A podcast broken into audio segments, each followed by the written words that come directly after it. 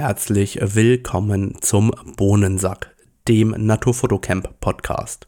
Mein Name ist Radomir Jakubowski und ich begrüße dich ganz herzlich. Die Shownotes zu allen Podcast-Episoden findest du unter www.naturfotocamp.de unter dem Reiter Podcast. Hier findest du nicht nur weiterführende Links, sondern natürlich auch Bilder, über die wir gegebenenfalls sprechen. Ich freue mich total, wenn ihr mir eure Ideen und euer Feedback zu den Podcast-Episoden sendet, als natürlich auch Themenvorschläge.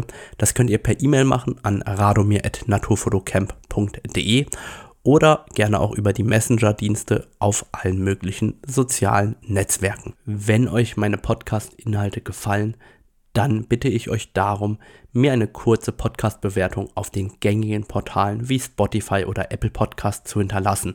Dafür braucht ihr nur wenige Sekunden. Das hilft mir aber ungemein, dass der Podcast besser sichtbar wird. Vielen Dank und jetzt viel Spaß beim Zuhören.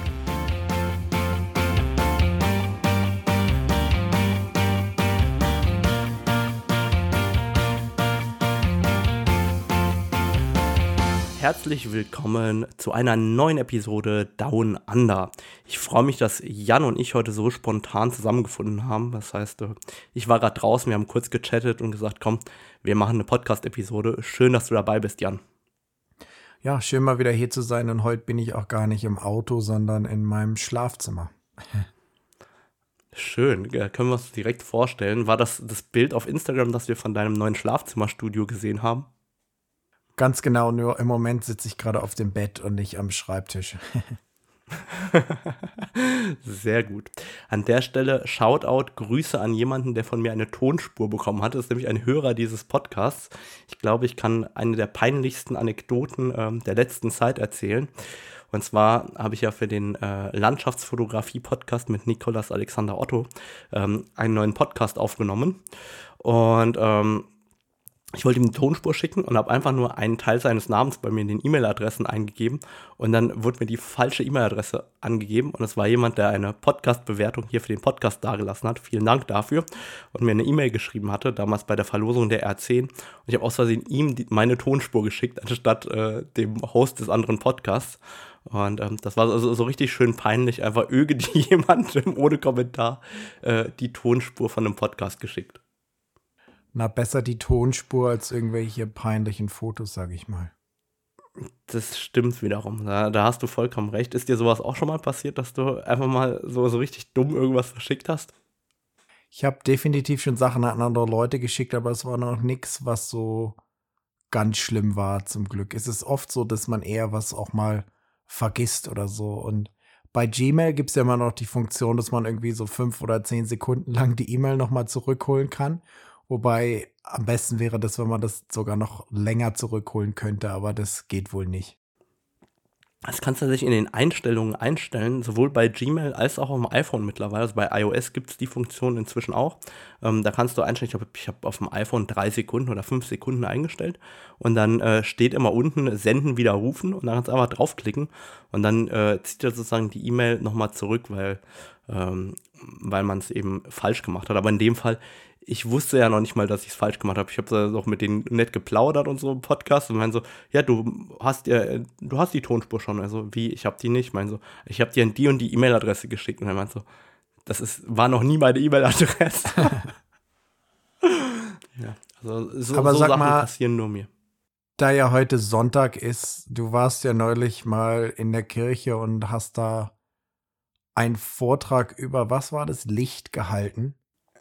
Genau, Wie über ist Licht denn und das gelaufen? Wie kann man sich das denn vorstellen? Weil so ganz hat es ja in meinen Gedanken sozusagen nicht zusammengepasst, ein Fotografievortrag und eine Kirche oder Gottesdienst. Mm, bei mir passt das auch überhaupt nicht zusammen und deswegen habe ich gedacht, das muss ich unbedingt machen. Also die Anfrage kam über einen meiner Workshop-Teilnehmer, der sich dort in der Gemeinde sehr, sehr stark engagiert. Und ich fand, okay, das ist so absurd, das muss ich unbedingt machen. Und ich fand das erstmal sehr, sehr schön. Also ich, ich fand die Kirche an sich schön. Es war noch nicht mal, also es ist eine evangelische Kirche. Ich bin nicht evangelisch getauft. Also ich habe sozusagen überhaupt keinen Bezug dazu gehabt. Und ich fand es erstmal sehr schön arrangiert. Das ist eine ganz offene Gemeinde gewesen. Und die haben dann tatsächlich ähm, alles, also permanent über das Thema Licht gesprochen, generell. Das war sozusagen das Motto dieses Wochenendes. Und später haben sie angefangen, meine Bilder zu zeigen und auch teilweise Verse aus der Bibel dazu zuzuordnen und so weiter. Und ähm, dann bin ich sozusagen zu einem Interview mit äh, vorne ähm, im Altarraum gestanden und habe erklärt, was damit auf sich hat. Und ähm, ich fand das sehr inspirierend, wie viel Bezug sozusagen das, was sie dem Ganzen zugeordnet haben, doch auch zu meiner Empfindung in der Natur hat. Also mich hat die Kirche an dem Tag viel stärker abgeholt als in den letzten 30 Jahren. Also dass dieser Bezug zwischen Natur, Licht, Fotografie und der Interpretation des Glaubens, wie die ihn dort interpretiert haben, fand ich für mich tatsächlich eine Bereicherung, auch mal was vollkommen Neues und was, was ganz anderes zu machen. Fand ich wirklich, also inspirierend, interessant, auch die Leute, die man dort trifft, die natürlich nichts mit Fotografie zu tun haben. Das heißt, ich habe natürlich nicht über äh, Fototechnik gesprochen, wie wir es ja sonst so gerne tun, sondern tatsächlich mehr über Empfindungen, über Licht, über Gefühle und so weiter, die man beim Fotografieren hat. Und ähm, ja, ich, ich fand es schön, die, diesen Bezug mal zu sehen. Ja, also hat es dir gefallen und würdest du mal wieder machen? Ja, hat mir auf jeden Fall gefallen. Ich weiß nicht, ob ich es wieder machen würde, aber es hat mich auf jeden Fall bereichert, würde ich sagen, um, um einige Gefühle. Also ich, ich, ich fand es toll, das mal so rum ähm, auch kennenzulernen. Hier hatte es heute ja 35 Grad und die letzten Tage war es auch immer schon sehr warm. Wie sieht es denn in Deutschland aus? Regt sich da schon was oder ist es immer noch ziemlich ähm, so mittelmäßig kalt? Also wir haben ordentlich Minusgrade gehabt die letzten Wochen. Also bei mir waren es am Donnerstagmorgen minus 7 Grad. Und ich habe mir so gedacht, okay, hey, äh, ich fahre fotografieren morgens zum Sonnenaufgang, weil es war vollkommen klar. Ich dachte, super, vielleicht ein bisschen raureif ähm, bei den Schneeglöckchen. Und ich fotografiere erstmal ein bisschen Frühblüher nochmal, weil die kommen langsam bei uns raus. Und dann fahre ich los und weil es so kalt war, ist meine Scheibe angefangen innen zu beschlagen. Und direkt in der Straße neben mir, da bin ich halt ganz langsam losgetuckert, habe so überlegt, muss ich jetzt nochmal anhalten, um die Scheibe noch von innen zu reinigen, weil es war wirklich, die, die, die hat sofort beschlagen. Ich weiß nicht, woran es gele gelegen hat. Und dann bin ich so noch nicht mal Schrittgeschwindigkeit gefahren, um quasi gerade die Fenster auch gemacht und auf einmal klopft jemand an die Scheibe, ne? Und ich denke, das ist einfach jemand, der mir sagen will, so sollst du lieber nicht losfahren. Das war so meine Intention. Es war ja noch stockdunkel draußen, ne? Und in dem Moment steht neben mir ein ganz verwirrter Mann in meinem Alter im T-Shirt und in Jogginghose. Also minus sieben Grad und der steht da im T-Shirt neben meinem Auto. Und ich so, was ist denn jetzt passiert? Erstmal stehen geblieben, ausgestiegen, frag ihn, ob alles in Ordnung ist, äh, was los ist. Und er, er war komplett verwirrt, wusste überhaupt nicht, was los ist. Und da lag eine Jacke auf dem Auto nebendran. Da habe ich gesagt, komm, ziehen Sie erstmal diese Jacke an. Und er hat darauf ganz allergisch reagiert. Nein, das ist nicht meine Jacke, das ist nicht meine Jacke. Und ich habe gesagt, komm, wir ziehen diese Jacke an, das wärmt schon mal, ne? So, Nein, mir ist so kalt, mir ist so kalt, ne? Und ich wusste erstmal überhaupt nicht, was ich mit, mit ihm machen soll. Da habe ich erstmal die Polizei äh, angerufen. Ähm, die hat mir gesagt, dass sie das schon wissen, aber ähm, da war niemand sonst. Also ich frage mich erstmal, warum Menschen das der Polizei melden und dann nicht da bleiben oder probieren zu helfen, wie auch immer. Jedenfalls ähm, habe ich dann, dann kurzerhand ins Auto geladen, weil bei mir im Auto war es wenigstens schon mal angefangen, ein bisschen aufzuwärmen. Ähm, der war wirklich äh, komplett verwirrt. Ich glaube, der hat irgendwelche Medikamente genommen. Der konnte auch sehr schlecht sich bewegen, also als ob er irgendwie Rheuma oder ähnliches gehabt hat. Und dann habe ich probiert, erstmal herauszufinden, wer das ist oder wo der wohnt oder wa warum der da ist. Und das war wirklich sehr, sehr schwierig, bis er mir irgendwann ge gesagt hat, ob, er, ob ich ihn nicht in die Straße Haus Nummer 6 fahren kann. Und das war die Straße, in der wir waren. Wir waren, waren aber nur an der Haus Nummer 60. Also es waren vielleicht drei Gehminuten. Und dann habe ich ihn da hingefahren und der, den konnte man auch gar nicht aus dem Auto rauskriegen, weil er, also die, mit den Gelenken, das ging irgendwie gar nicht. Dann habe ich ihm probiert, dort zu helfen, ihn rauszuholen aus dem Auto. Und dann äh, ist er dort an dieses Haus gegangen, der wollte aber auch nicht reingehen, weil er sich beobachtet gefühlt hat, davon, dass ich da quasi gestanden habe. Und dann konnte ich auch nur wegfahren und der Polizei Bescheid sagen, wo jetzt dieser Mann ist. Ich hoffe, dass der da reingegangen ist, aber er wollte partout nicht, dass ich ihn quasi da rein begleite. Also es war echt eine ganz skurrile äh, Begegnung am Morgen. Und wenn ich ehrlich bin, bin ich so ein bisschen enttäuscht davon, dass diejenigen, die ihn gemeldet haben, äh, nicht probiert haben, ihm zu helfen, weil ähm, meiner Meinung nach gehört sich das irgendwie so. Es war so der Einstieg an dem Morgen und ich habe natürlich souverän erstmal den Sonnenaufgang verpasst, war ja vollkommen klar, wenn ich äh, hier die Zeit investiere, dann ähm, fehlt mir die Zeit hinten raus. Aber ich meine, das war ja in dem Moment meiner Meinung nach dann doch wichtiger. Und dann bin ich vor Ort angekommen und die Schneeglöckchen waren sozusagen alle platt, weil die drücken ja sozusagen ähm, die Feuchtigkeit bei Kälte raus, damit die ähm, Zellen nicht kaputt gehen und dann werden die so wie Wackelpudding und legen sich sozusagen auf die Seite. Und das heißt, ich habe einfach nur ein Feld voller platter Schneeglöckchen gehabt. Irgendwie waren dann äh, ein, zwei, die noch so ein bisschen gestanden haben, aber ja, also das war fotografisch an dem Tag nichts, aber so langsam geht's los mit den Frühblühern. Also ich habe das ein oder andere halbwegs äh, schöne Schneeglöckchen-Foto schon machen können, aber ich glaube, da geht in den kommenden Tagen noch mal mehr und ähm, da kann ich jetzt auch das neue RF 135er äh, mal ausprobieren auf Herz und Nieren, weil ich habe es ja eigentlich vorwiegend für das Thema Nahbereich, Makro und so weiter gekauft. Ähm, auch wenn es ein Porträtobjektiv ist, ähm, habe ich mir das dafür besorgt. Ich weiß nicht, du, du nutzt solche Festbrennweiten gar nicht für Tiere, so Porträtbrennweiten, oder?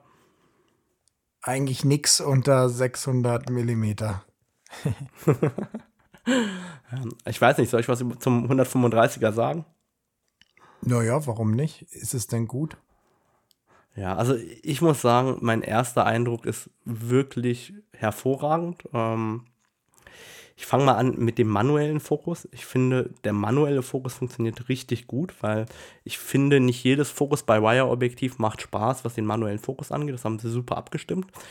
Ich finde auch, dass der Autofokus super präzise ist weil keines meiner Objektive ist meiner Meinung nach im Makrobereich so, dass ich da nicht reinzoomen würde auf 100% und nicht manuell fokussieren würde. Also ich mache ja meine ganzen Pflanzenbilder eigentlich mit manuellem Fokus. Und das hier ist wirklich so das erste Objektiv gefühlt, wo der Autofokus so präzise ist, dass ich auch im Nahbereich wirklich halbwegs mich darauf verlassen kann, dass die Stelle auch scharf ist, die ich scharf haben will. Aber, ähm, also da, da, da muss ich einfach sagen, richtig richtig schön, wie, wie, wie präzise der Autofokus ist. Bildstabilisator, super. Auch die optische Leistung ist ein Knaller. Also nicht nur die Schärfe, sondern auch gerade die Kontraste. Da merkt man auch, ich habe auch noch das EF 135er und man merkt einfach, dass die Kontraste viel sauberer sind, viel stärker. Da ist es einfach schöner vom ganzen Kontrastverhalten her. Ich finde es auch bis jetzt bei Gegenlicht schön. Ähm, da kann ich aber eigentlich noch viel zu wenig dazu sagen. Das, dafür brauche ich noch ein paar Wochen oder Monate, bis ich genug ins Gegenlicht rein fotografiert habe, um alle äh, Facetten kennenzulernen. Also mein erster Eindruck ist, es ist sehr clean, wenig zickig. Also das alte 135er war immer so ein bisschen zickig bei Gegenlicht. Da hat man schnell zu viel Lensflares bekommen. Das hat das neue 135er gar nicht. Also ich habe bis jetzt ein sehr, sehr positives Bild, aber meiner Meinung nach eben noch viel zu wenig damit gemacht, um sagen zu können, ob ich es wirklich so geil finde, dass ich es für 2700 Euro, die es nun mal kostet, auch empfehlen kann. Also bis jetzt durchweg positiv, aber ich bin ja immer skeptisch. Ich will die Sachen immer ein bisschen länger testen, bis ich äh, weiß, ob ich sie liebe oder eben nicht. 2700 ist natürlich auch schon eine ganz schöne Hausnummer. Wo wir gerade über ja, sieben... Was? Das alte hat ja irgendwie nur 1080 Euro UVP gehabt und wurde neu knapp unter 1000 gehandelt und gebraucht kostet halt das alte irgendwie 600 Euro und dann von 600 Euro Gebrauchtpreis vom alten auf 2700 Neupreis ist halt schon eine sportliche Differenz. Ja, natürlich. Hi, sorry für die kurze Unterbrechung, aber im Gegensatz zu irgendwelcher Werbung jetzt, glaube ich, das hier könnte dich auch wirklich interessieren. Mein Name ist Sven und ich hoste einen Podcast namens Ohne den Hype. Und bei Ohne den Hype spreche ich jede Woche mit kreativen Menschen aus allen möglichen Bereichen. Design, Kunst und eben auch Fotografie. Mit dabei waren unter anderem schon Jonas Lindström, der auch schon mit Kendrick Lamar gearbeitet hat, Pangea vom Kollektiv German Romers, der Dokumentarfotograf Matze Ziegler, der vor allem in seinem geliebten Afrika immer wieder Strecken fotografiert, und einer meiner persönlichen Lieblingsfotografen, Tom Hegen, der Luftbildfotograf, der vom Helikopter aus abstrakte Landschaftsfotos zaubert. Auf ohnedenhype.com findest du das Archiv mit über 100 Folgen und ich freue mich sehr, wenn du mal reinhörst. Und du findest die Show natürlich auch auf Apple Podcasts, Spotify und überall sonst, wo es Podcasts gibt. Aber jetzt erstmal weiterhin viel Spaß mit Rado und seiner Show und ich hoffe, wir hören uns bald dann bei Ohne den Hype. Ich war ja jetzt die Tage auch zum ersten Mal mal wieder fotografieren, eher um einige Sachen zu testen für YouTube, aber ich habe dann aus Spaß auch mal wieder die R7 aus dem Rucksack geholt. Und hast du eigentlich mit der mal fotografiert oder gar nicht? Nee, ich habe tatsächlich mit der R7 noch gar nicht fotografiert. Ich habe eine R10 hier, um zu gucken, wie sozusagen der, ich nenne es mal, Low-Budget-Einstieg sein kann. Jetzt gibt es natürlich noch eine R50, das habe ich nicht äh, vorhergesehen, aber ich wollte einfach mal schauen, auch wie, wie sozusagen der kostengünstige Einstieg ins spiegellose System aussehen kann. Und ähm, das heißt, die R7 habe ich als High-End-Kamera äh, mit Crop-Faktor noch nie in der Hand gehabt. Aber ich weiß, dass du ja ziemlich am Meckern warst am Anfang. Na, es ist so eine Hassliebe in einer gewissen Weise. Es ist schon cool. Zum Beispiel, ich war jetzt an so einem See, da brüten halt in der Mitte auf so, ist halt so eine Kolonie mit einigen Löfflern und so ein Ibissen und einigen anderen Vögeln.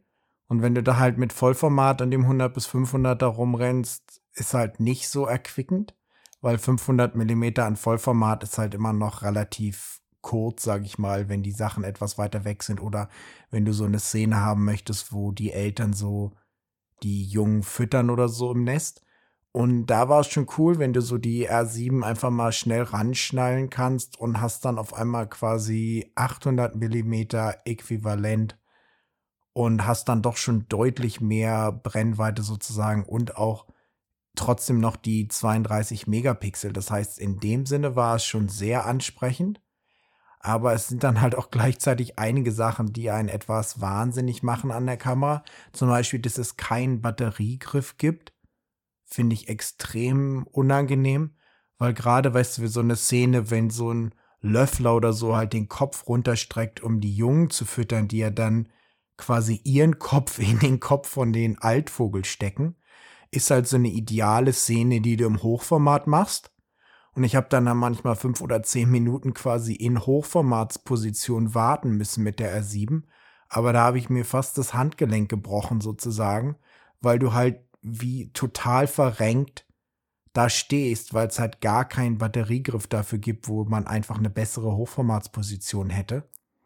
Und auch, ja, insgesamt tue ich mir einfach schwer, ohne ein drittes Rad an der Kamera sozusagen. Wenn du halt voll manuell fotografierst, wie ich das meistens mache, dauert es schon deutlich länger, um was zu verstellen, wenn man jetzt immer mehrere Tasten drücken muss, anstatt einfach nur an einem Rad zu drehen.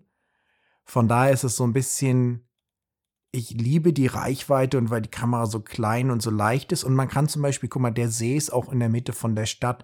Wenn ich jetzt mit Vollformat fotografieren müsste oder wollte, müsste ich halt dann mein großes 600er rausholen. Dann hast du da aber auch gleich 500 Leute um dich rumstehen. Während wenn mit so einem 100 bis 500, da siehst du halt noch etwas normaler aus sozusagen. Da bleibt da mal irgendwann mal einer stehen, aber da bleibt dann nicht jeder mit seinem Hund neben dir stehen sozusagen. Von daher finde ich das schon sehr angenehm. Das andere, was mir halt immer auffällt, ist, dass, obwohl die ja einen sehr guten Autofokus hat, der ist einfach nicht so, ähm, reliable, wie sagt man auf Deutsch, nicht so verlässlich. Verlässlich, genau. Nicht so verlässlich wie jetzt zum Beispiel der von der R5. Also du hast doch deutlich das, mehr Bilder, wo der mal so durch die Gegend hüpft, sozusagen. Das ist wirklich spannend, dass der R5 Autofokus verlässlicher ist. Ich glaube aber, dass die Frage, die sich ganz viele Zuhörer stellen, ist, wenn ich jetzt eine R7 habe, würdest du lieber die R7 nehmen als Telekonverter oder lieber den 1,4-fach Extender, was, was, also an der R5. Was würdest du bevorzugen? Wenn ich jetzt ein am 100 bis 500er meinst du? Genau. Das ist eine sehr schwere Frage, wo ich vielleicht sogar zur R7 tendieren würde, weil in der Regel gerade an Zoom-Linsen ist ohne Konverter schon besser, zumal du ja dann auch mit dem 100 bis 500 F10 als Offenblende hast Das heißt, da geht es dann auch schon in Bereiche, wo es etwas schwieriger ist. Ich habe jetzt keinen direkten Vergleich gemacht. Ich habe mir die Bilder noch gar nicht angeguckt, die ich gemacht habe. Aber ich habe auch einige Bilder. Ich habe nämlich zuerst Bilder mit der R5 und dem 100 bis 500 und dem 1-Vielfach-Konverter gemacht, bis mir irgendwann eingefallen ist, da liegt ja auch noch irgendwo eine R7 im Rucksack und habe die dann mal rausgeholt sozusagen und habe dann den Rest des Tages einfach mit der R7 fotografiert, weil ich auch einfach noch mal ein Video darüber machen will. Da dachte ich mir jetzt nehme ich einfach die nächsten Tage immer mal die R7 und sammle da noch mal richtig viele Erfahrungen damit. Aber wie gesagt, das ist immer so eine Hassliebe. Sie ist eigentlich gut und nicht die Reichweite ist gut, aber es sind halt schon einige so eine Sachen, die auch immer nicht so schön sind sozusagen. Von daher vom Handling her würde ich immer zur R5 tendieren. Aber jetzt, was besser ist, ist eigentlich schwer zu sagen. Ich würde fast sagen, das ist ungefähr gleich von der Bildqualität her. Und die Bildqualität an sich von der R7, also gerade in höheren ISO-Bereichen, wie schätzt du die ein im Vergleich zur R5? Also es ist natürlich nicht so gut wie die R5, aber ich fand es schon überraschend gut. Du kannst auch ohne Probleme, sage ich mal, selbst ISO 6400 oder so benutzen, wenn du das halt durch ein Programm wie DxO Puro jagst oder so. Also da kannst du schon. Eigentlich gibt es fast gar keine Kamera im Moment mehr, gerade bei den ähm, Mirrorless Cameras, wo man keine hohen ISO mehr benutzen kann. Also eigentlich gibt es keine Kamera, wo du nicht mindestens mal 6400 benutzen kannst, würde ich jetzt mal so salopp sagen. Das ist natürlich gerade für diejenigen mit dem 100-500 total spannend oder auch mit dem 100-400, weil man dann doch eine sehr leichte Kombination hat und gleichzeitig eben auch eine gute Reichweite hat. Und das zweite Thema, das du gerade angesprochen hast, über das wir noch nie gesprochen haben, das Thema Batteriegriff. Das heißt, ich habe jetzt deine Ausführungen entnommen, dass du eigentlich ein Batteriegriffnutzer bist.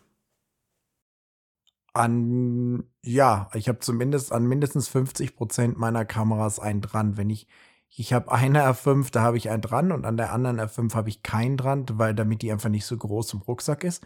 Und dann natürlich habe ich auch die R3, wo der ja eingebaut ist sozusagen. Aber insgesamt, wenn ich eine an sagen wir es mal so, an meinen Hauptfotografierkameras, gerade die auch an die großen Telekom, habe ich immer einen Batteriegriff dran.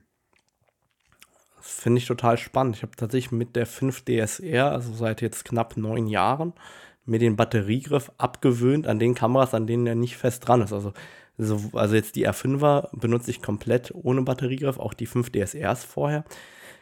Für mich hat es zwei Gründe. Ich mag tatsächlich das kleinere Gehäuse oftmals lieber, einfach weil es kompakter und leichter ist. Und ich mag es eigentlich auch gerne gerade bei bodennahem Arbeiten. Also ich sehe ja selber, wie stark ich die R5 in den Matsch ramme. Ähm, das heißt, da müsste ich ohnehin immer ohne Batteriegriff arbeiten. Und die Momente, wo ich den Batteriegriff tatsächlich brauche, damit mir die Hand nicht abfällt, ähm, ist so, also genau wie du beschrieben hast, so eine Fütterungsszene beim Basstölpel typischerweise. Ja. Da sitzt du da und wartest im Hochformat, ja, jetzt fütter endlich und da verstehe ich deinen äh, Pain, dass das äh, einfach nervig ist, die Kamera dann im Hochformat zu halten und zu hoffen, wann äh, passiert es endlich. Das ist tatsächlich dann auch störend, muss ich zugeben. Aber in 95% der Fälle freue ich mich eben darüber, die kleinere Kamera zu haben. Und deswegen benutze ich persönlich gar keinen Batteriegriff mehr.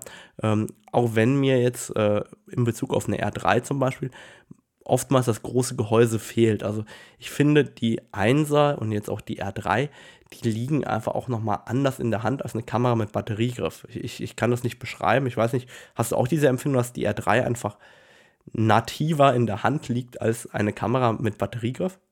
Naja, natürlich, zumal jetzt der Batteriegriff der R5 zum Beispiel nur wahrlich kein Meisterwerk ist. Also wer der, wer den designt hat, der hatte entweder sehr komische Finger oder sehr lange Finger, weil so an den Joystick oder ans Drehrad, äh, an den Joystick kommst du fast gar nicht ran bei dem Batteriegriff an der R5. Der ist so auf dem halben Weg nach unten, so in der Mitte der Kamera, anstatt oben, wo der eigentlich sein müsste, wo so dein Daumen ist.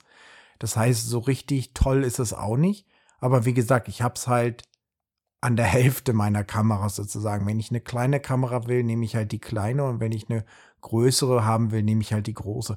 Und auch gerade wenn du jetzt zum Beispiel viel, finde ich, immer mit großen Teles auf dem Stativ fotografierst, kann die Kamera mit Batteriegriff auch helfen, das etwas auszubalancieren.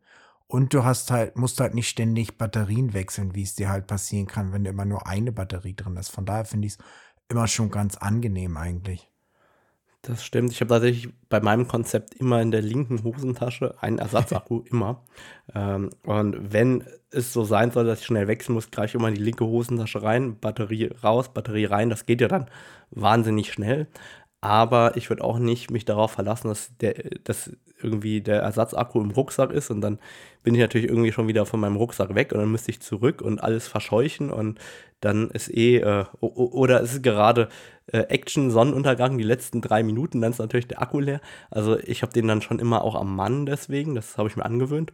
Aber ich mag halt tatsächlich die Kompaktheit äh, der Kamera oftmals gerade bei bodennahem Arbeiten noch lieber als äh, mit äh, dem Batteriegriff. Aber das finde ich spannend, dass du den immer noch so sehr einsetzt, weil einfach bei mir hat sich irgendwie der Geschmack dabei verändert. Und ähm, ich habe immer das Gefühl, dass auch der Batteriegriff oftmals bei den Enthusiasten deswegen so gerne gekauft wird, weil der professioneller aussieht. Oder meinst du, das ist heute nicht mehr so? Vielleicht, aber glaube ich eigentlich nicht. Also für mich ist es schon angenehmer. Ich gucke auch gerade auf die R3, die hier neben mir auf dem Stativ steht, noch vom Film, wo ich heute was gefilmt habe. Und vom Kamerabody her, das ist schon so die beste Kamera, die ich jemals in der Hand hatte, eigentlich vom Design her. Und da hast du schon recht, es liegt noch mal ganz anders in der Hand. Aber es hat halt alles sein Für und Wider. Ich sag mal, nicht immer ist es gut, so eine Riesenkamera zu haben, sozusagen. Das ist auch manchmal nett, halt eine Kamera ohne Griff zu haben. Wobei mit der R3 ist es Canon eigentlich gelungen, eine Kamera zu haben, die gar nicht so groß ist, gar nicht so schwer ist, aber trotzdem halt perfekt in der Hand liegt und wo die Knöpfe alle an der richtigen Stelle sind. Deshalb bin ich ja auch immer so ärgerlich oder verärgert, dass Canon uns einfach keine R1 gibt, einfach mit einem hohen Megapixel-Sensor in einem R3-Body, weil dann würde ich die auch gerne mal benutzen. Ich habe jetzt hier die R3 und ich benutze die eigentlich nur zum Film, weil mir die 24 Megapixel einfach zu wenig zum Fotografieren sind. Obwohl es so eine geile Kamera ist, ist es quasi eine reine Filmkamera für mich. Ja, ich, ich kann das nachvollziehen. Genauso geht es mir auch. Ich habe letzte Woche oder vorletzte Woche samstags dem Geschäftsführer von AC Foto eine E-Mail geschrieben, du schick mir mal ein Angebot für eine R3, mir fehlt das Gefühl in der Hand. Und irgendwie 15 Minuten später habe ich ihm nochmal eine E-Mail geschrieben, Kommando zurück, ich werde damit ja eh nicht fotografieren, weil mir die Auflösung fehlt. Ähm, und ich bin aber immer wieder dazu verleitet, weil die Einser die, und auch die R3, die liegen einfach viel geiler in der Hand auf der einen Seite. Und zumindest die Einser haben auch immer noch mal einen anderen Bildfarblook, finde ich, als die anderen Kameras. Und das ist etwas, was mir persönlich fehlt. Und ja, das ist ganz viel Liebhaberei, weil 99% der Nutzer und Betrachter werden das eh nicht sehen. Ähm, aber es ist etwas, was mir doch äh, regelmäßig, äh, sag ich mal, fehlt. Und ich bin immer wieder dazu geneigt, mir eine ins Regal zu stellen für die Momente, wo ich gerne einfach damit fotografieren will, weil es mir gefällt, das Gerät in der Hand zu haben. Weil so blöd wie es klingt, die R5 ist toll, die liefert ab, aber manchmal fehlt mir so dieses Quäntchen Gefühl, das mir eben die große Kamera gibt. Ich kann das gar nicht beschreiben und ich glaube auch, dass das etwas ist, das man entweder erlebt hat und fühlt oder nicht. Und das ist so ganz doof in Worte zu fassen. Und noch dümmer ist es, jemandem zu erklären, dass man dafür bereit ist, 6000 Euro auszugeben, um da ein bisschen be besseres Gefühl zu haben. Ja, wie gesagt, ich habe noch nie eine bessere Kamera in der Hand gehabt als die R3, aber wegen dem Sensor verleitet sie mich halt eigentlich gar nicht zum Fotografieren. Ab und zu mache ich es mal, wenn ich irgendwie mal dicht rankomme oder im richtig dunklen Wald bin, weil da ist so das, die ISO-Rauschen noch viel weniger als an der R5. Oder wenn ich weiß, dass ich mal halt krasse Action fotografiere, weil auch der Autofokus noch mal schneller ist. Oder zum Beispiel am RF 600 merkst du auch, dass da der Autofokus zum Beispiel noch mal deutlich schneller ist als bei der R5. Das heißt, es hat schon alles seine Vorteile und deshalb, wie gesagt, sage ich immer, könnt ihr uns nicht eine R3 mit einem höher aufgelösten Sensor geben. Ich glaube tatsächlich, dass wir das sehen werden, aber dass eine R1 eben mehr können muss in den Augen der Ingenieure als nur eine höhere Auflösung zu besitzen und ich glaube, dass wir deswegen so lange warten. Ich würde ja schon gerne viele coole Neuerungen sehen, wie zum Beispiel ähm, eine andere Konstruktion des Klappdisplays, ein höher aufgelösten Sucher. Ich würde gerne im Hochformat, im Querformat filmen können, also dass du quasi sofort den Ausschnitt im Hochformat wählst quasi. Also du, du, du hältst die Kamera im Querformat, filmst aber im Hochformat direkt ausgeschnitten und noch so ein paar andere Geschichten. Also ich glaube, dass eine R1 halt viel mehr können muss als nur eine R3, weil das wäre ja dann sozusagen, wie es im Englischen heißt, das Flagship. Ähm, die Kamera, auf die alle gewartet haben. Und ich glaube, das Canon auch so eine Art Rums haben will, dass die einfach auch viel geiler ist als alle anderen am Markt. Zumindest jetzt so meine Vermutung. Und ich bin ja immer gut vernetzt, was das angeht und weiß von vielen Dingen, die rauskommen werden, deutlich früher. Und die R1 ist ein sehr gut gehütetes Geheimnis, von denen ich no, normalerweise kriege ich mal bröckchenweise Infos zu allem hier und da raus und kann da draußen schon sehr früh ein ganzes Bild haben. Und bei der R1 ist es so, dass es super duper gut gehütet intern ist. Also ähm, da weiß ich eigentlich so gut wie gar nichts zu. Als Kompromiss könnten wir dann eine R3 Mark II bekommen, bis wir eine R1 kriegen, oder? ja, wahlweise einfach mit einem. Äh, es gibt die High-Res und die Low-Res. Äh, ja. Das machen ja momentan ein, einige Hersteller. Oder ein Umbaukit, wo man einen R5-Sensor in die R3 selber einbauen kann. Dann habe ich aber den Bildlook der R3 noch nicht. Das ist so das, was mir dann fehlen würde. Aber wo, wo wir schon gerade bei dem Thema sind, du hast ja die R3 benutzt du gerne im dunklen Wald. Da gab es tatsächlich eine Hörerfrage an dich. Und zwar ähm, kam die auf Instagram rein. Ich würde jetzt auch noch gerne sagen, wer die geschickt hat, aber ich habe es natürlich vergessen. Die Frage lautete mehr oder weniger, wie schaffst du es im dunklen Wald bei deinen richtig hohen ISOs so scharfe und gut aussehende Bilder zu machen? Bei ihm rauscht das immer alles. Da habe ich jetzt gerade zwei YouTube-Videos eigentlich dazu gemacht. Da kann man erstmal auf den Channel gehen, da erkläre ich das ganz genau, aber es sind halt einige. Den findet Punkte man unter dem Namen Jan Wegener auf YouTube. Also wenn ihr Jan auf YouTube sucht, einfach Jan Wegener eingeben, dann findet ihr das auch. Ganz genau. Also wie gesagt, das sind eigentlich verschiedene Dinge, aber eine große Rolle zum Beispiel spielt erstmal, du darfst nicht viel kroppen, wenn du hohe ISO-Werte benutzt. Je mehr du kroppst, desto mehr fängt das auch an zu rauschen. Dann kommt es auch darauf an, dass du eigentlich sehr gut belichten musst. Wenn du sehr viel unterbelichtest, fängt es halt auch mehr an zu rauschen, weil wenn du zwei Blenden unterbelichtest, ist quasi das gleiche, als wenn du zwei Stufen höhere ISO benutzt. Das heißt, unterbelichten und dann hochziehen ist auch keine gute Idee. Und eigentlich so mein heißester Tipp ist eigentlich, dass du halt versuchst, möglichst helle Hintergründe zu haben, weil ein heller Hintergrund einfach das Rauschen überhaupt nicht zeigt. Und dann brauchst du halt auch, wenn du jetzt ISO 12800, 16000, 25600 benutzt, brauchst du schon Software, die das auch gut rausholt, sozusagen das Rauschen, ohne die ganzen Details zu zerstören. Und da benutze ich halt im Moment DxO Pure Raw, was für mich den besten Job macht. Und dann, wenn du auch noch weißt, sage ich mal, wie man in Photoshop gut Bilder bearbeitet, was ich zum Beispiel auch in meiner Masterclass zeige, dann kannst du halt auch aus einem, sage ich mal, relativ dunklen, rauschenden Bild noch ein richtig gutes Bild am Ende rausholen. Das heißt, du musst dich schon etwas mehr anstrengen, als wenn du jetzt im schönsten Abendlicht fotografierst sozusagen, aber es ist in jedem Fall machbar. Dann greife ich erstmal den Ball an der Stelle auf. Wer gerne englische Videos schaut, die Masterclass vom Jan kann ich ja sich empfehlen. Die war sehr strukturiert, das hat ihr damals auch gesagt. Es war erfrischend, mal jemanden zu sehen, der seine Masterclass gut strukturiert hat. Ich muss zugeben, ich habe sie immer noch nicht äh, ganz durchgeschaut, äh, aber es ist ein anderes Thema. Aber ich habe immerhin mehr als die Hälfte mal geguckt. Ähm, ja, ich, ich, ich, ich gucke es mir demnächst mal ganz an. Ich hoffe, dass ich auf meine Agenda geschrieben habe. Ich glaube, der zweite heiße Tipp ist tatsächlich das Thema helle Hintergründe, weil selbst eine Canon EOS 5D Mark II, die ja vor 15 oder 20 Jahren rausgekommen ist, da war es auch so, mit, dem hell, mit einem hellen Hintergrund hat die kaum gerauscht, selbst bei richtig hohen ISO-Werten. Und in der Schärfeebene rauschen ja Kameras auch viel weniger. Und das heißt, wenn man einen hellen Hintergrund hat und gleichzeitig eben ein Motiv, das scharf dargestellt wird, ist die Empfindung von Rauschen viel, viel geringer. Und das wenig Kroppen kann ich eigentlich auch nur bejahen. Von daher muss ich sagen, ähm, kann ich an allen Punkten recht geben, finde ich super Tipps für rauschfreie Bilder. Und da können wir eigentlich gerade auch nochmal rübergehen zum Thema C-RAW, also Compressed RAW statt normalem RAW.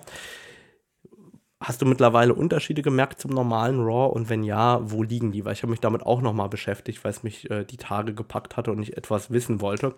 Ich wollte erstmal nochmal deine Erfahrung abfragen, bevor ich meine erzähle. Also ich muss ehrlich sagen, dass der Unterschied ist kaum vorhanden. Der größte Unterschied ist eigentlich, dass ich einen viel größeren Buffer habe, wenn ich Zero benutze anstatt Raw und deshalb weil ich eigentlich kaum einen Unterschied sehe zwischen Raw und Zero. Habe ich übrigens auch ein Video drüber gemacht mit vielen Beispielen. Deshalb benutze ich eigentlich fast nur noch Zero, selbst in jetzt in so einem dunklen Wald und so. Und das Einzige, wo ich es etwas sehe, ist, wenn ich jetzt ein dunkles, ein Bild drei Blenden unterbelichte und das dann hochziehe, dann rauscht es halt etwas mehr.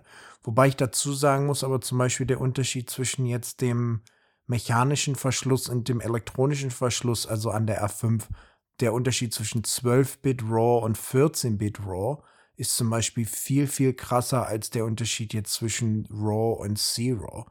Ich würde mal so sagen, der Unterschied zwischen RAW und C-RAW ist weniger als 5% in der Bildqualität sozusagen, selbst wenn man jetzt ganz viel an dem Bild rumschraubt.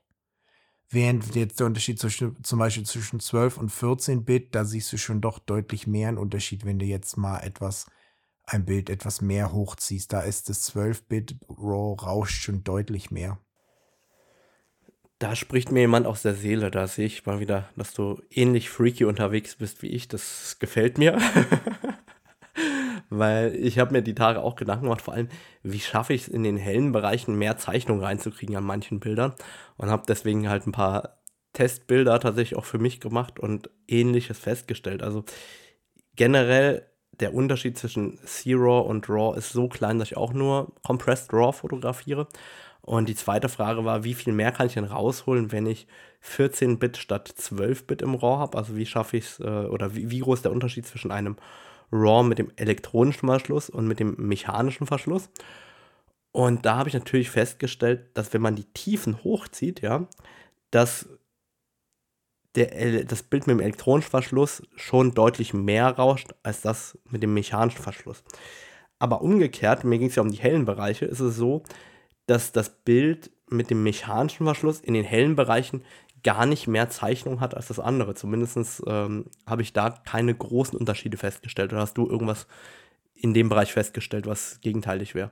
Nein, ich sehe es auch nur, wenn ich jetzt etwas unterbelichte und es dann doll hochziehe, dass es halt mehr rauscht. Aber wenn ich jetzt was überbelichte und es dann dunkler mache, da sehe ich auch gar keinen Unterschied eigentlich.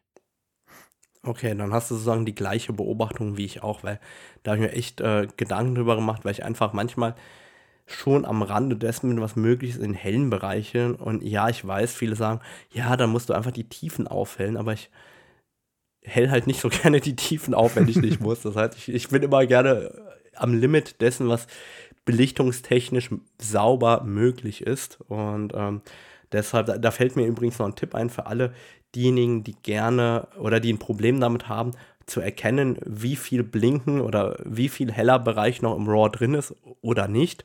Da finde ich immer noch einen guten Tipp an der Stelle, wenn man RAW und JPEG gleichzeitig fotografiert, dass man hingeht und die Tonwertpriorität auf D2 Plus stellt, also auf das Maximum, also auf das äh, höchste der Gefühle. Dann zeigt, da fängt es nämlich an zu blinken, wenn das RAW auch blinken würde, mehr oder weniger. Und das finde ich immer eine gute Hilfe für diejenigen, die sich das nicht vorstellen können, weil ich weiß ungefähr, wie viel blinken, was wird noch da sein und was nicht, weil die Bildwiedergabe kommt sozusagen aus dem komprimierten JPEG. Aber viele haben da so die Herausforderung, wie viel Blinken ist drin. Und das ist halt auch ein Bauchgefühl, dass man in einem Workshop so schwer in Worte fassen kann, weil es einfach äh, ein Erfahrungswert ist. Und deswegen da an der Stelle, wer da Probleme hat, der kann mal die Tonwertpriorität anmachen und herausfinden, was äh, tatsächlich drin ist, indem man die einfach volle Lotte auftritt, die Tonwertpriorität, und dann stellt man fest, hey, so viel Zeichnung ist vermutlich im RAW drin. Das hilft meiner Meinung nach ungemein. Hast du es mal probiert? Habe ich noch nie probiert, wobei da sind ja Sony-Kameras eigentlich ganz interessant, weil du kannst dir dort halt bei Canon und Nikon geht es, glaube ich, nur beim Film, dass du dir halt diese, heißt es auch Zebras auf Deutsch, halt diese Streifen Genau. dir anzeigen lassen kannst. Genau. Und bei Sony kannst du dir das halt auch beim Fotografieren anzeigen lassen. Und du kannst halt auch genau einstellen, ab wann die dir angezeigt werden sollen, sozusagen. Du kannst es zum Beispiel dann bei Sony auf 105 oder 107 Prozent oder so stellen. Und das ist dann ungefähr so die Stufe, wo du es dann halt gar nicht mehr zurückholen kannst, sozusagen. Das heißt, mich persönlich, sag ich mal, nervt es etwas, wenn ich diese Zebras dann durchs Bild gehen habe beim Fotografieren. Aber es kann schon ganz praktisch sein. Und beim Video zum Beispiel benutze ich das ganz viel, weil da ist es eigentlich noch schlimmer. Beim Foto kann man in der Regel noch was wieder gut machen. Während bei Video ist es wirklich so, sobald was überbelichtet ist, ist quasi einfach ein Loch in deinem Video. Ja, ich finde auch, da sind ja die Canon-Sensoren tatsächlich sehr gönnerhaft. Also so zwei Blenden aus den hellen Bereichen zurückholen, klappt meistens ganz gut. Und ähm, das ist halt etwas, wo man oft gar nicht dran denkt, dass man eben mittlerweile auch teilweise helle Bereiche recovern kann. Die Herausforderung ist halt immer, wie hell ist hell? Weil es gibt ja so richtig krass gleißend hell, so eine typische Reflexion der Mittagssonne auf dem Wasser. Die ist einfach derart hell, da geht gar nichts.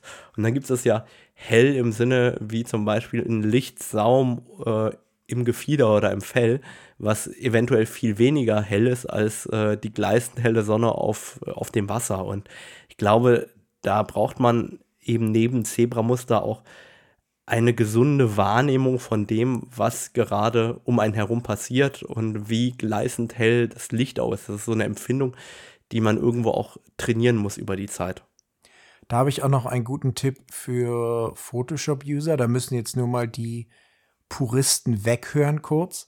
Man kann nämlich auch ganz gut, wenn du zum Beispiel deinen Klo, wie heißt denn das auf Deutsch, den Stempel Stempel einfach nur. Ja, Stempel. Wenn du den Stempel ja. zum Beispiel auf 50 Prozent, zwischen 40 und 50 oder sagen wir mal zwischen 35 und 50 Prozent Stärke einstellst und dann zum Beispiel du hast ein Vogel und da sind einfach einige Bereiche, die etwas ausgefressen sind, aber der ringsherum ist es noch okay, kannst du zum Beispiel auch mit dem Stempelwerkzeug halt in einer ja 35 bis 50 Prozent wie sagt, wie heißt es auf Deutsch? Durchsichtigkeit? Stärke, Deckkraft. St Deckkraft, genau. All diese Worte. Opacity, Deckkraft, kannst du da einfach mal einen guten Teil von dem Gefieder nehmen und den einfach über den ausgefressenen Bereich rüberstempeln und dann sieht es auch so aus, als wäre es gar nicht mehr ausgefressen. Aber das mal nur. Weißt du, was ich mit dieser Technik immer stempel? Nee. Augenringe und Gesichtsfalten, wenn, die, wenn du ja, jemandem genau. schnell ein bisschen verjüngen willst, aber nicht zu doll, also nicht die Falten ganz wegmachen willst, nämlich ganz auf die Gesichtshaut äh, als Augenringe oder gerade äh, auch äh, bei Krähen, Füßen oder auch im, im Gesichtsfeld, wo man halt gerne mal lacht, so Lachfalten.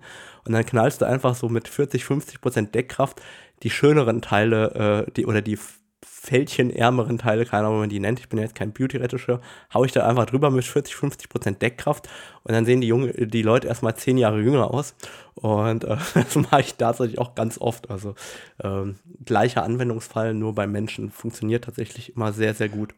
Für Menschen gibt es ja auch noch einen anderen Trick, wo wir schon drüber reden, wie wenn man das Patch-Tool nimmt. Heißt das auch Patch-Tool auf Deutsch oder hat das wieder einen ganz anderen Namen? Tatsächlich, ich weiß nicht, was das Patch-Tool ist. Also da müsste ich äh, schauen, du welche Tastenkombination. Mit dem Patch-Tool kannst du quasi einen Bereich ein um, umkreisen, das ist quasi wie so ein Lasso-Werkzeug und dann kannst du das den, den markierten Bereich nehmen und an eine andere Stelle ziehen. Und dann. Ein Bereichsreparaturwerkzeug kann das sein? Es ist das dritte in der Liste von oben. Bist du einmal am Computer, dann kannst du mal einmal kurz gucken. Boah, jetzt habe ich auch noch Tastaturgeräusche hier und mal gucken, ob das funktioniert. So, jetzt muss ich erstmal das RAW öffnen. Ja, ja. Sowas hasse ich ja immer einen Podcast, wenn Leute anfangen da rumzuklicken und jetzt mache ich das selber. Das dritte von oben, das bei mir ist Lasso-Werkzeug. Nee, ähm, ich meine dort, wo du Patch, wo du ähm, die Bereichsreparaturwerkzeug und was weiß ich, wenn du dort draufklickst und da sind ja in der Liste ganz viele verschiedene. Also ausbessern Werkzeug heißt das. Ausbessern Werkzeug. Und wenn du das nimmst, kannst du dir zum Beispiel einen Bereich markieren und dann klickst du drauf und ziehst den auf einen anderen Bereich. Und dann, wenn du dann Steuerung und F drückst, kannst du damit dann noch die Deckkraft davon einstellen. Das heißt, du kannst zum Beispiel die Krähenfüße der Leute umkringeln sozusagen und dann auf die Backe ziehen. Und dann hat es quasi einen ähnlichen Effekt oder einen noch besseren Effekt, als wenn du jetzt das Stempelwerkzeug nimmst. Ich hoffe, das macht Sinn. Schön, da habe ich versucht, auch mal noch was gelernt. Super. Und dann höre ich jetzt auf zu klicken und auf die Tasten zu hauen, weil ich finde das immer super nervig im Hintergrund. Aber wie gesagt, das ist ein ganz guter Trick, wenn man mal etwas verändern möchte, ohne jetzt zu viel zu verändern. Das, wie hieß das nochmal, das Werkzeug auf Deutsch? Ausbessern Werkzeug. Ausbessern Werkzeug, komische Namen. Warte, ich gucke jetzt nochmal nach, weil bevor ich jetzt was Falsches sage, komm nochmal. Ja, Ausbessern Werkzeug. Ausbessern genau. Werkzeug. Da finde ich Patch Tool irgendwie schon besser.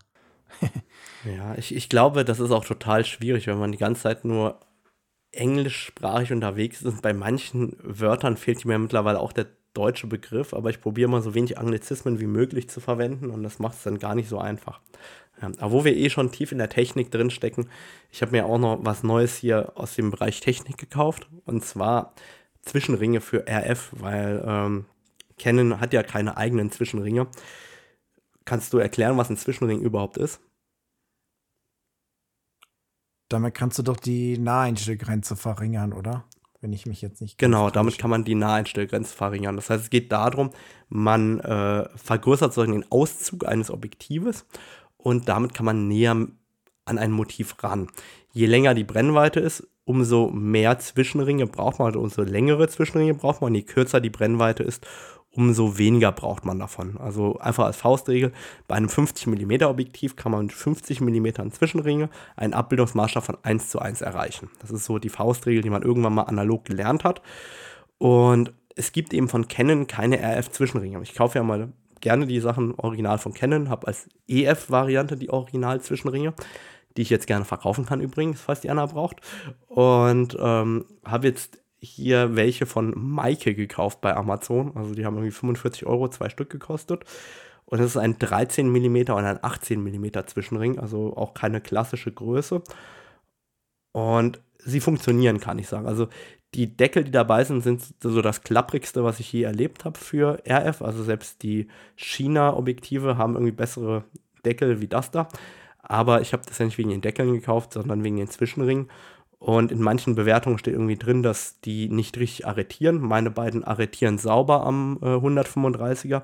Ich habe die jetzt eigentlich auch fürs 135er mehr oder weniger gekauft, weil ich habe gedacht, falls ich mal noch näher ran will, habe ich die jetzt endlich.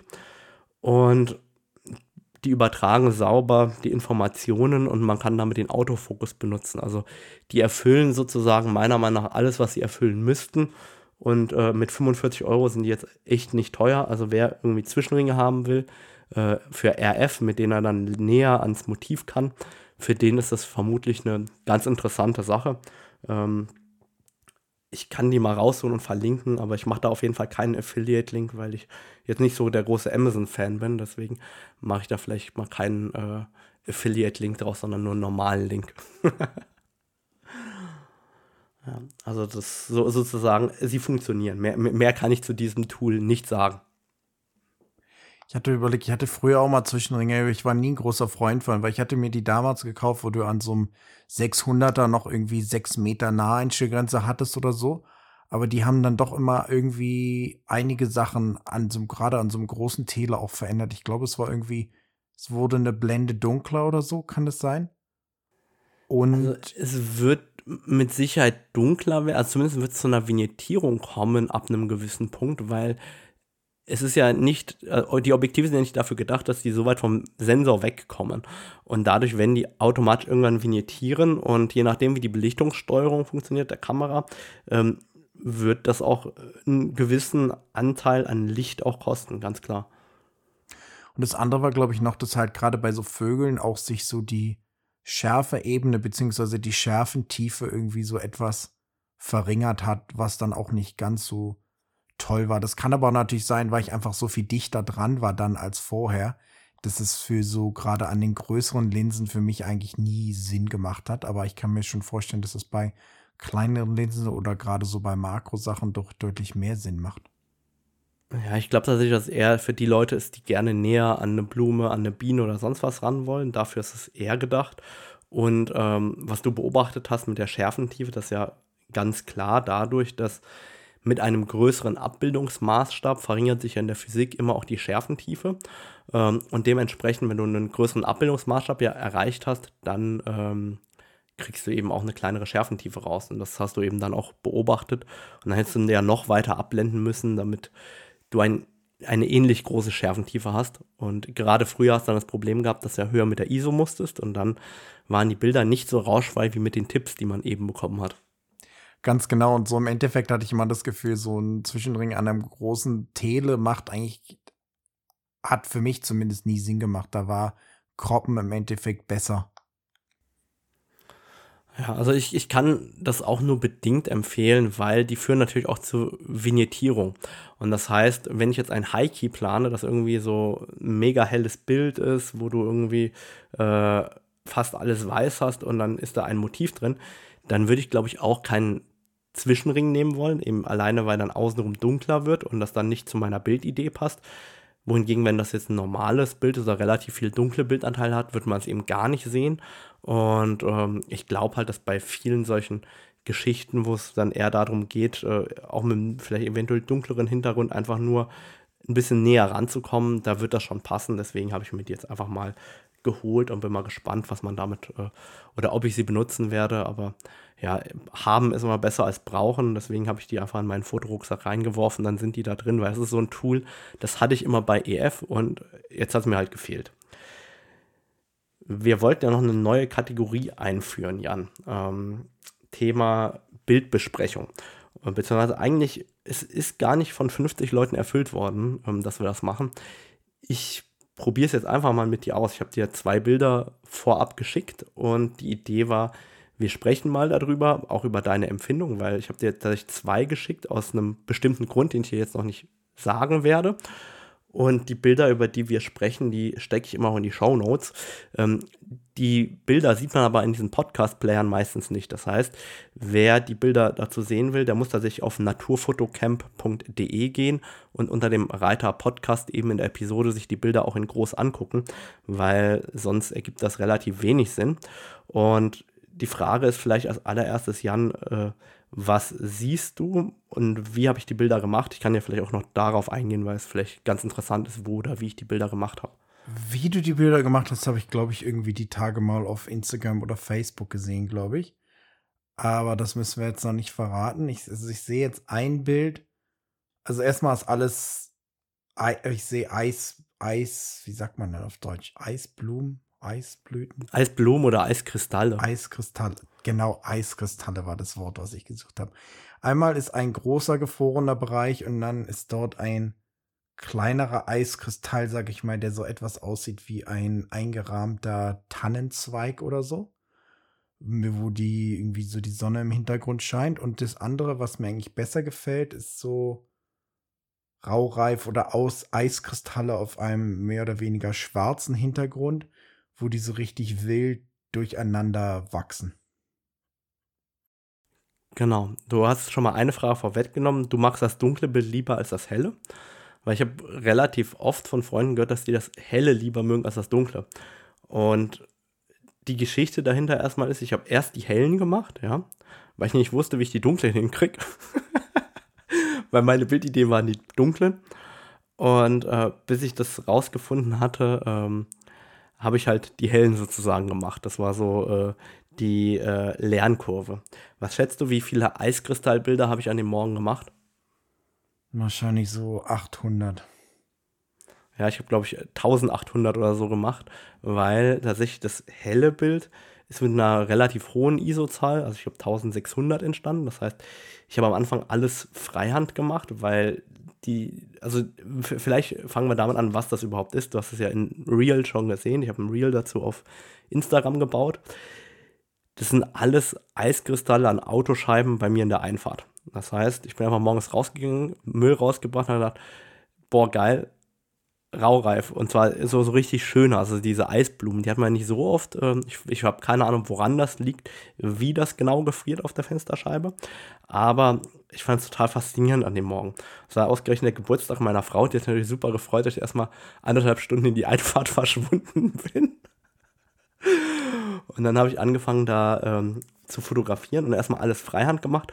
Und weil ja der Abbildungsmaßstab so groß ist, wie wir eben gelernt haben, da verlieren wir ganz viel Licht, weil der Auszug ja groß geworden ist beim RF 100 mm Makro. Und dann, um so auf eine 50. zu kommen, ähm, habe ich halt schon ISO 1600 bis 3200 gebraucht. Und dann habe ich das Problem, dass ich bei so kleinen Motiven schon durchs Atmen ja immer hin und her wackel. Und dann hast du ja noch die Biegung der Fensterscheiben, weil die sind ja im Auto nicht gerade, sondern die sind ja mal schief. Und dann muss ich das parallel dazu ausrichten und gleichzeitig nicht nach vorne und nach hinten zittern und dann auch noch das ganze Ding scharf stellen. Und dann habe ich einfach immer mit 20 Bildern pro Sekunde da drauf geballert und gehofft, dass dazwischen was ist, was scharf ist, weil es war wirklich schwierig, scharfe Bilder zu machen.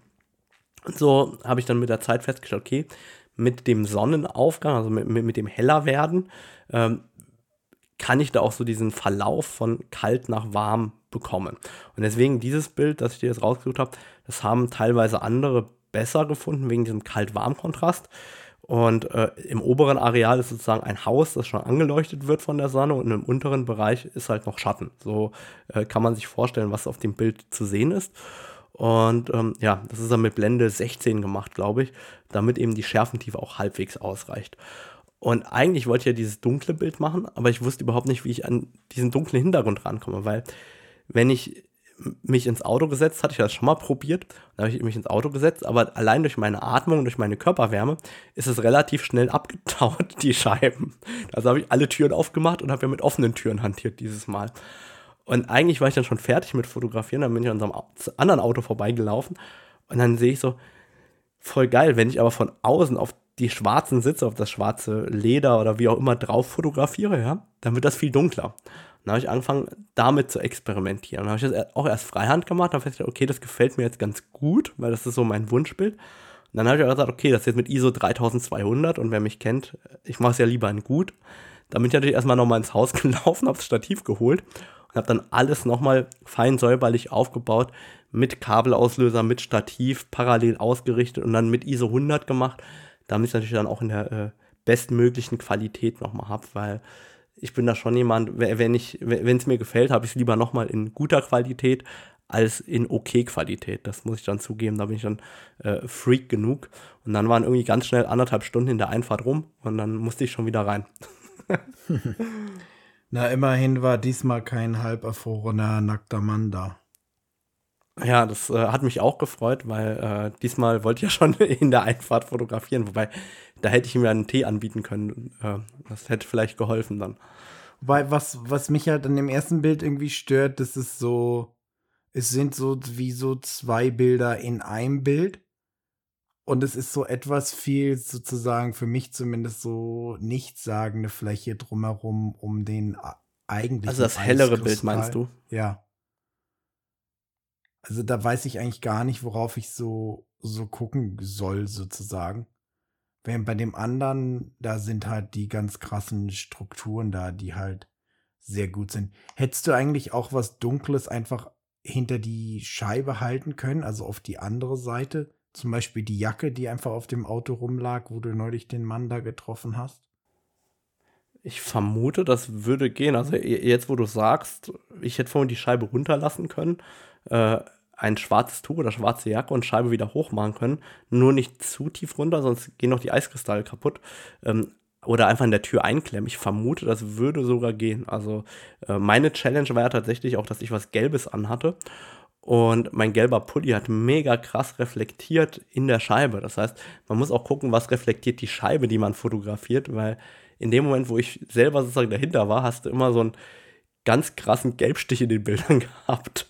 Deshalb habe ich beim Häuserfotografieren oft schwarze Sachen angehabt, weil das auch total nervig sein kann, wenn du in so einem Haus bist, wo so tausend Fenster und tausend Spiegel sind und du hast dann schön was Weißes an oder zum Beispiel so ein Glaszaun um so einen Pool oder so. Wenn du da fotografierst und hast was Weißes an, da siehst du auch immer die Reflexion viel, viel mehr, als wenn du jetzt was Schwarzes anhast zum Beispiel. Da habe ich tatsächlich noch einen Tipp des Tages für die Makrofotografen ich habe jemanden gekannt, der ist früher immer im Blaumann ähm, Makros machen gegangen. Und das soll jetzt überhaupt nicht böse klingen, aber der Blaumann klassisch ist ja einfach dieser blaue Latzhosenanzug. Ne? Und der hatte immer einen Blaustich in seinen Bildern.